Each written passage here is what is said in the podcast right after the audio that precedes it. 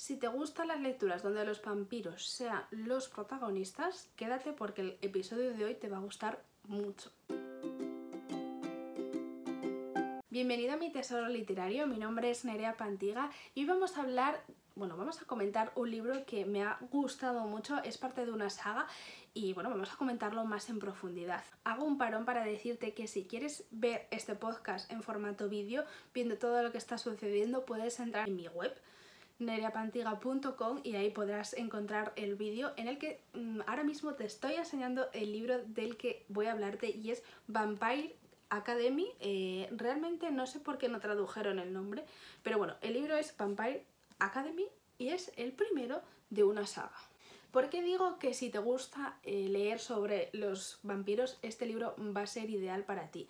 Pues porque a mí me ha gustado mucho leer sobre vampiros, sobre todo en mi adolescencia, claramente Crepúsculo tuvo mucho que ver, pero eh, llegó un punto en el que todas las historias eran igual.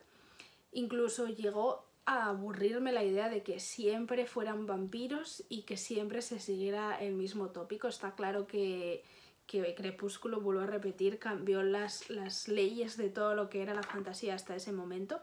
Pero Vampire Academy creo que es de esa época porque es un libro que ya estuvo en español, lo que pasa que las ediciones no se completaron, ahora la editorial Hydra está volviendo a sacarlas, pero que es unos libros antiguos que incluso tuvieron adaptaciones, eh, la primera película está disponible, pero tampoco se siguieron sacando todas las películas pues porque no debió ir muy bien. Y este libro trata sobre los vampiros, pero trata a los vampiros de, una forma muy diferente, porque no nos presenta a los vampiros como a las chupasangres y ya está. No, nos presentan varios tipos de vampiros y además vampiros que necesitan la ayuda de, eh, digamos, alguien que los proteja, que los cuide.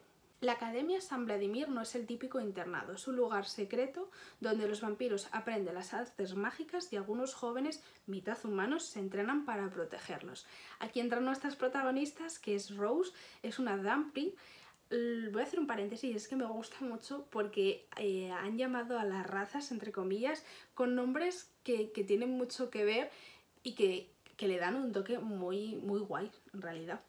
Es una Dumpling, la protectora de su mejor amiga Lisa, una princesa vampira Boroi. Cuando tú empiezas este libro te pierdes un poco. Te pierdes un poco porque el mundo mm, no es que no te lo explique, sino que no te da muchas pistas de, lo que te está queriendo contar. En el sentido de que hay muchas razas, eh, tú tienes en la mente a un vampiro, y a un vampiro de los que siempre has escuchado, leído, visto pelis, y claro, aquí tienen muchas categorías, entonces yo sinceramente me perdí un poco al principio. Hay varias categorías, están los vampiros Moroi, que es Lisa, una de nuestras protagonistas, y luego están los Dumfries, como te he leído, que es Rose, que son los que protegen a los vampiros.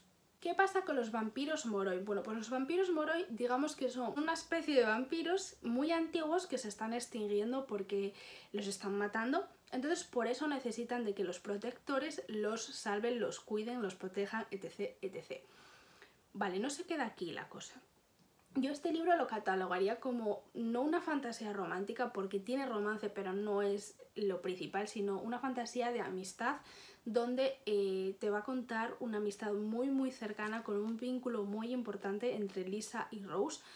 Quiero dejar esto claro porque yo no pensaba que fuera tan tan tan eh, enfocado en esta relación.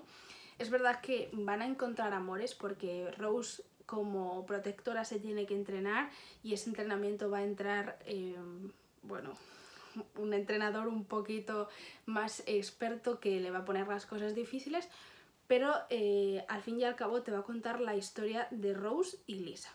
Los puntos a favor de este libro es que, además de que el tema vampiros, tema raza vampiros está muy bien tratado, creo que donde más destaca es en la intriga, en lo que está sucediendo en el libro que tú no te das cuenta o sí o no, o tienes cosas que te van dando pistas. O sea, digamos que es un thriller, una intriga bastante bien llevada.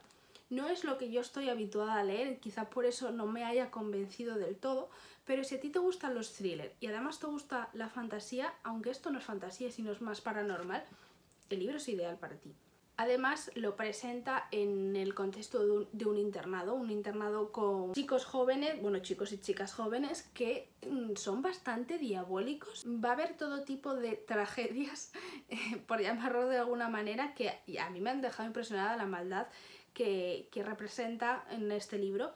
Y yo solo puedo decirte que la segunda parte va a salir en breve, sale en marzo, o sea que yo me esperaría a, que estuviera el segundo y leerme los dos seguidos porque este primero a mí se me ha quedado un poquito corto. Es una saga larga, es una saga de seis libros y cuando yo subí la reseña a Instagram, eh, arroba mi tesoro literario, por si me quieres seguir por ahí, personas que ya lo habían leído en inglés me dijeron que eh, lo mejor empieza eh, conforme vas conociendo la, saga, conforme vas conociendo a los personajes.